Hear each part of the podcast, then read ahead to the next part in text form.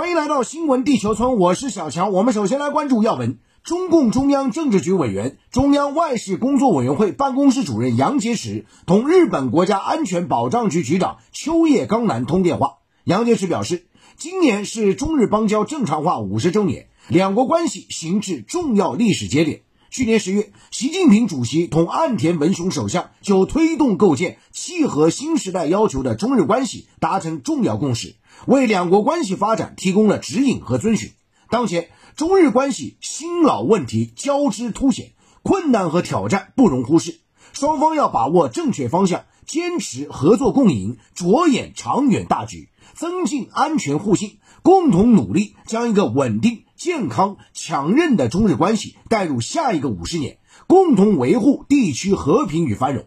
秋叶刚男表示，日方愿同中方深化合作，妥处分歧，就双边敏感和国际热点问题加强沟通，共同构建建设性稳定的日中关系。杨洁篪阐明了中方在台湾、涉港、钓鱼岛等问题上的原则立场，双方还就共同关心的国际和地区问题交换意见。好，接着话题，我们来关注全球粮食危机啊。在俄乌冲突背景下，以美国为首，西方啊频频指责俄罗斯制造了全球粮食危机。那在当地时间六号呢，欧洲理事会主席米歇尔在联合国安理会上指控俄罗斯把粮食供应作为针对发展中国家的隐形导弹。米歇尔称呢，俄罗斯袭击乌克兰交通设施和粮食储备设施，这正在推高粮价，破坏整个地区的稳定。俄罗斯要对迫在眉睫的粮食危机负全部责任。那对于米歇尔的说法，俄罗斯常驻联合国代表聂边甲起身离开现场，表示抗议。俄常驻联合国第一副代表则留在会场，对米歇尔的言论进行了严厉驳斥。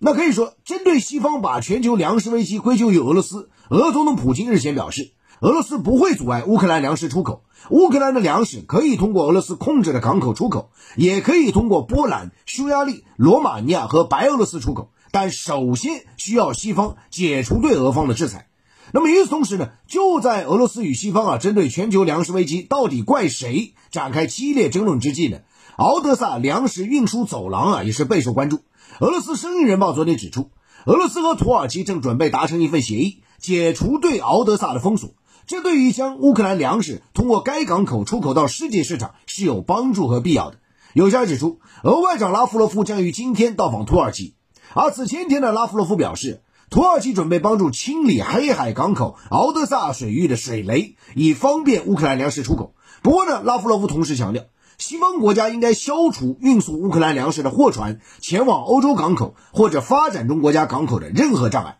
那对于俄罗斯和土耳其的这项计划呢？乌克兰总统泽连斯基最新回应指出，解决粮食转运问题的最好办法是扩大对乌克兰的反舰导弹和其他必要武器供应。泽连斯基还宣称呢，乌克兰需要的是一条安全的运输通道。他称不反对土耳其斡旋行动，但是如果没有乌克兰，实际上不可能解决这个问题。有分析指出，西方把粮食危机归咎于俄罗斯的说法，只不过是其抛出的烟幕弹。首先呢，非洲等发展中国家不支持西方对俄罗斯实施制裁，因此西方企图借此破坏俄罗斯与发展中国家关系。第二个目标更为关键，那就是西方需要突破乌克兰海岸的海上封锁，以便将重型军事装备运到乌东前线，使这场冲突继续下去，并对俄罗斯造成更大损害。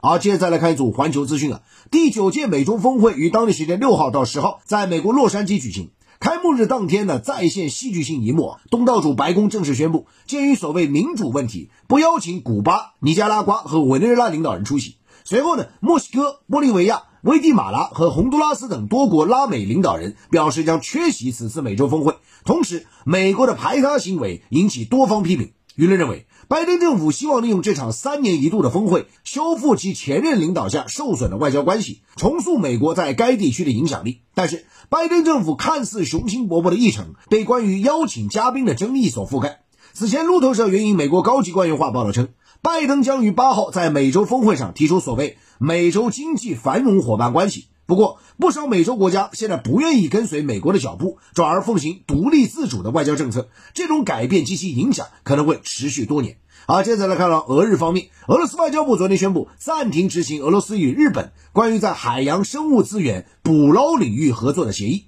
直到日方履行所有财政义务。需要指出的是，协议暂停之后。日本渔民被禁止在俄罗斯南千岛群岛（日方称北方四岛）的附近海域进行捕捞。好，接着来看到美国国内啊，美国国会负责调查去年一月六号国会大厦骚乱的委员会，定于九号启动一系列公开听证会，直到二十三号将先后举行六场，首场和中场听证会都选择黄金时段直播。有分析指出。民主党方面希望借助这一波听证会，指责共和党及前任总统特朗普及其核心圈子为推翻败选结果，参与鼓动支持者暴力冲击国会，涉嫌联邦重罪。那目前呢，距离美国国会中期选举啊还有五个月时间，这场听证会大戏啊能否推动两党选情变化，成为媒体关注的焦点。好，新闻地球村这时段的重点来了，环球商业财经啊，我们首先来关注啊全球新能源汽车市场。那么根据截至六月七号啊全球最新的车企市值排行榜呢，中国电动汽车制造商比亚迪啊反超德国大众，位居全球汽车市值的第三名啊。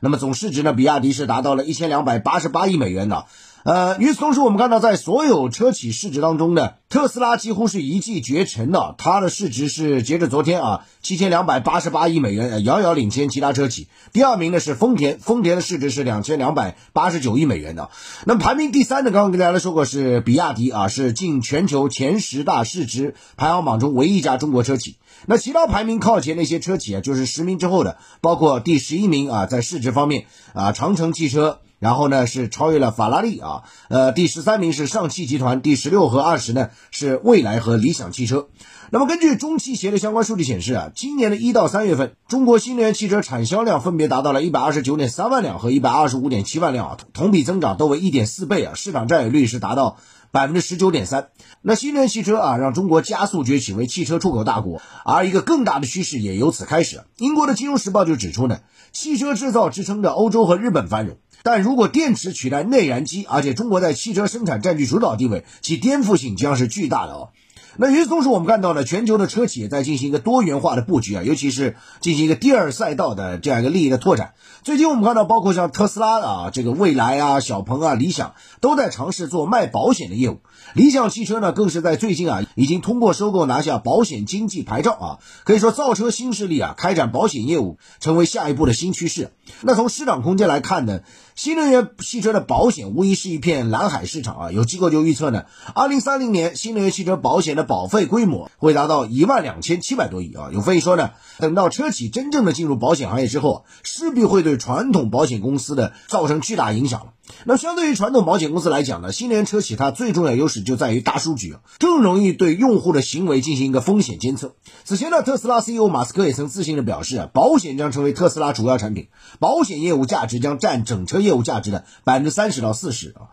那么除了我们刚刚提到的全球汽车行业的市值啊，包括新能源汽车的产销量啊，包括他们布局第二赛道之外呢？尖端产品的科技突破和产品的多元化也是成为车企最重要的竞争点。那么这其中的特斯拉无疑在全球啊起着风向标的作用啊，引领着能源革命啊，同时呢也是在新能源汽车方面啊这个走在最前列啊。那么最新消息显示呢，特斯拉长期合作伙伴啊在相关期刊发表了一篇论文呢，说呢这个团队已经创造了一种寿命长达一百年的电池啊。另外一边我们看到特斯拉最新科技产品啊，电动卡车啊，Cybertruck。它的内部装饰日前就曝光了。那么特斯拉 CEO 马斯克呢，说是这是特斯拉迄今为止最好产品啊。更令人震惊的是呢，这个这款的这样一个电动皮卡 Cybertruck 可能配置了太阳能发电系统啊。那么此举将颠覆现有所有新能源汽车的定义啊。